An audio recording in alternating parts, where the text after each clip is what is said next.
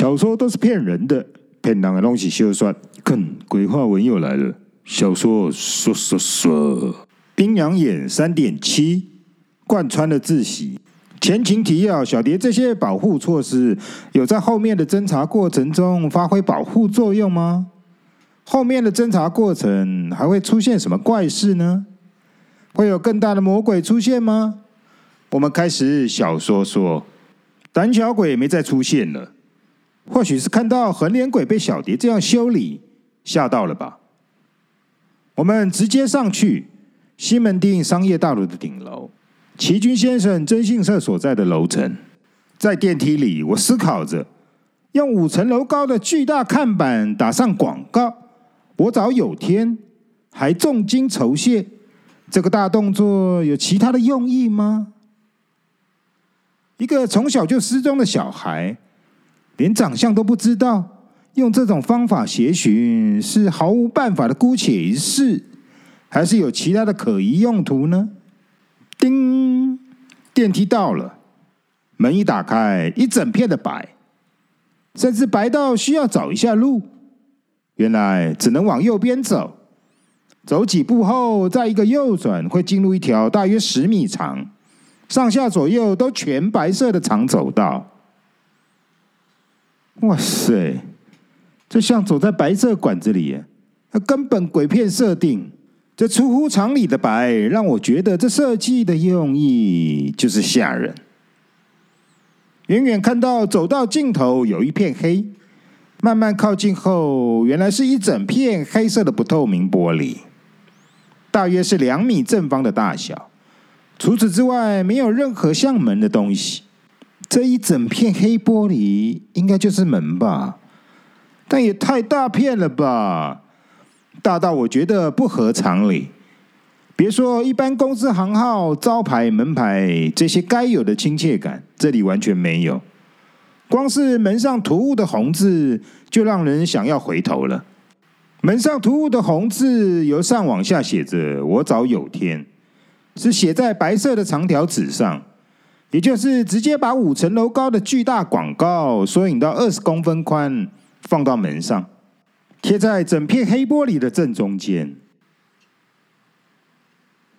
这四个字挂在看板上还好，整在这里这样挂着，就跟殡仪馆丧礼上的挽联没什么两样哎。是刻意要吓人，还是故弄玄虚？我在心中开始侦探起来。对呀，小蝶也觉得这吓人的冰冷感来自眼前的环境。没看到门窗的密闭恐惧，目的就是要别人保持距离，应该是确定的。这条挽联，我找有天的天字右下角有个圆形按钮，像句点一样的存在，让人毛骨悚然的读完天字后，会毫不犹豫的按下去，因为想快点逃进去。按钮按下，咔一声，整片两米正方的黑玻璃无声无息，忽然飞速的往右滑开。吓坏人的速度绝对吓到，请进！再搭配这冰冷语音的鬼声音，绝对是要让来客竖起毛，认真不开玩笑的赶快冲进门。按钮不是门铃，直接就是开门钮，而且门毫无迟疑，光速打开，一整个不合常理，却又是高明的吓人高招。哇塞，我服了！这从电梯出来，白画面、白走道、黑玻璃、红字、白挽联，一路走到这里，都是鬼招鬼铺陈啊！就连最后这个按钮都可以吓人，太精彩了！我喜欢这只用不是常理就能吓人的设定。我甚至还在门口回味了精彩，舍不得离开。一走进来，这是一个二十几平的全白色大会客室。这时已有八九个人在会客室里，仅有的两条全白色长椅已坐满人，剩下的人都站着。背景的全白，只有身在其中的人是色彩的来源。一眼望去看到人，会有种照片被去背的不适感。嘿嘿，笑脸呢？你也是来报寻人消息对吧？那要排我后面哦。等等，再有人进来，你也告诉他一样的话，嘿，他就排在你后面，知道吗？刚小，一个六十多岁的阿姨打断我的思路，对我笑着说：“谢谢阿姨，我知道了。”对阿姨点头致意后，我往墙靠，也站着等。难道奇经先生都没帮手，直接叫客人传话？我想着问题，花这么多钱广告，却不请个人，真怪。这时，我细看了一下征信社里面，大门进来，二十平大小的会客室，就摆着两条全白长椅，没有通常应该存在的柜台，正确的说是其他什么也没有。保护长条椅脚的塑胶带套甚至没拔除，塑胶带套干净的非常透明，看得出这两条长条椅是新买的。整个全排的空间里，只有一道隔间墙上有门，是唯一的门。空气里还微微散着油漆味，看来应该是搬进来不久。或许是如此，才来不及请人吧。整个会客室里没有一片窗，而整个接近惨白的油漆颜色，在这个空间里待久了，会有压力渐压的沉闷感。这时，唯一的白色木门打开了。走出了一个五十几岁的男性，安静缓慢的走了出来，脸色有些暗沉，脚步有些沉拖，一步拖着一步往大门走了出去。出去前用手指指了下一个人，排队队伍里的下一个年轻人，开心的走进了房间里。被我抓到了！小蝶惊讶的吸了口气，异常兴奋的丢了一句，就闪人了。而我正注意着会客室里每个人的脸色，没来得及回话，小蝶就不见了。干嘛去了？这么赶？才想完这句，忽然有股怪异的不祥感浮了上来。这时，我的小腿异常抖了一下，因为一丝阴冷寒气卷上了我的小腿。这阴冷寒气从大门外飘进来，又来了一丝，又一丝。越来越密集了，这寒气通常是鬼来了，但我什么都没看到啊。只是我心里强烈的感受到前所未有的闷躁感。从小看鬼到现在，没有遇过这样的感应。于是低头看鬼罗盘，白针浮现，冷冰冰的指向大门，表盘面渐渐黑了。靠北，黑盘面鬼王。我看到白阵完全没动，表盘面已全黑，而且四周的寒意越来越重了。我扫了一下周围众人，大家脸色毫无异样，依旧是低着头盯着自己的手机看。为何只有我一个人有这种感受？难道是冲着我来吗？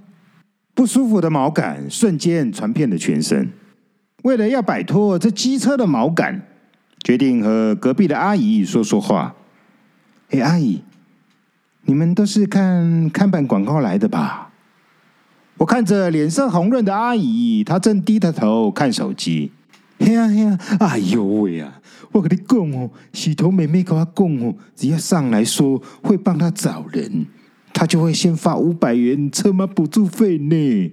这么好康的事啊，不赚白不赚呐、啊！这里每个人呢、哦，我都问过了，大家都是洗头妹妹抱来的。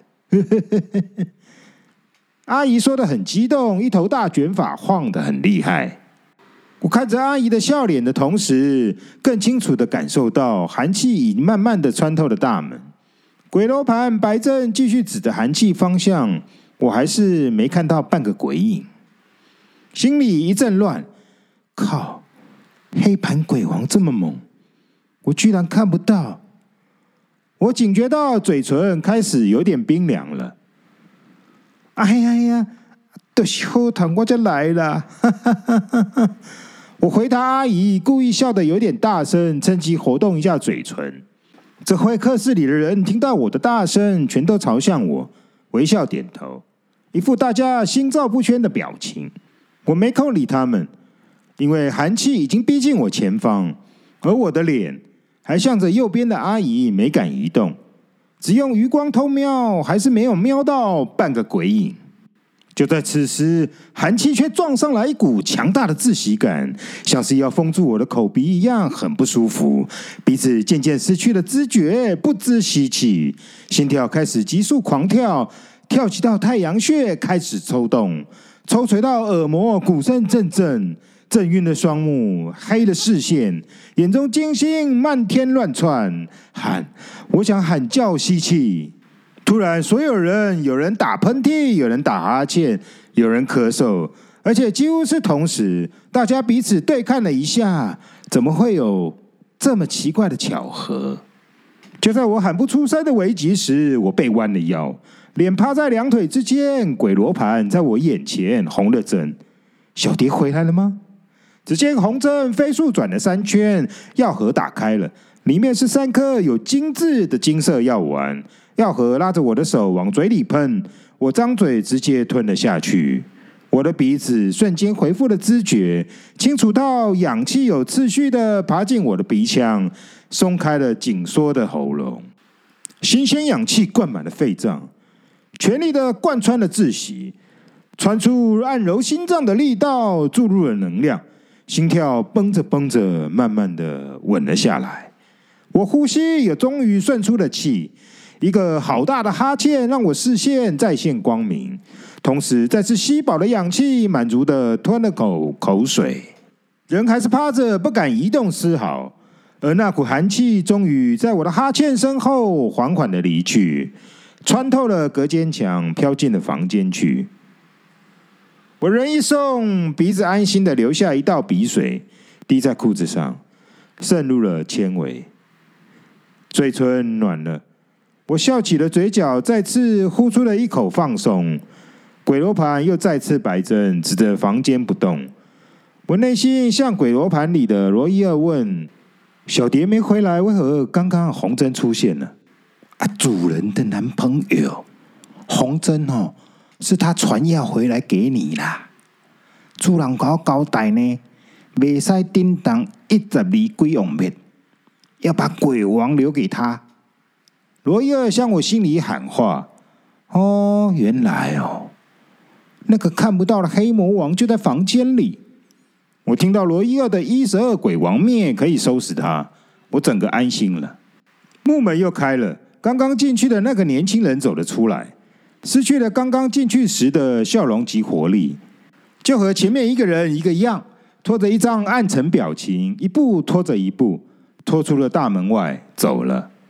这时，房间里走出一个健壮精瘦的男性，深凹的暗黑脸颊上挂着一对布满血丝又灼黄的眼白，但锐利的眼神让人害怕。他青筋暴突的拳头上刺出了一只利剑一样的手指，直指着我：“你先跟我进来。”说完，扭头就进了房间。现场无声。好像没人敢抗议，立眼先生跳过顺序先叫我，而我明知黑魔王在房间里，却也一时半刻想不出拖延的理由，只好视线故意搜寻一下四周排队的人，希望他们抗议，但连最激动的阿姨都没接续我的视线来理我，我只能硬着头皮跟了进去。二中被提前叫进去会有危险吗？这故弄玄虚的地方，到底是有什么阴谋吗？小蝶到底去哪了？我们下集继续小说说，鬼话文小说说说的太精彩了，我们下集见。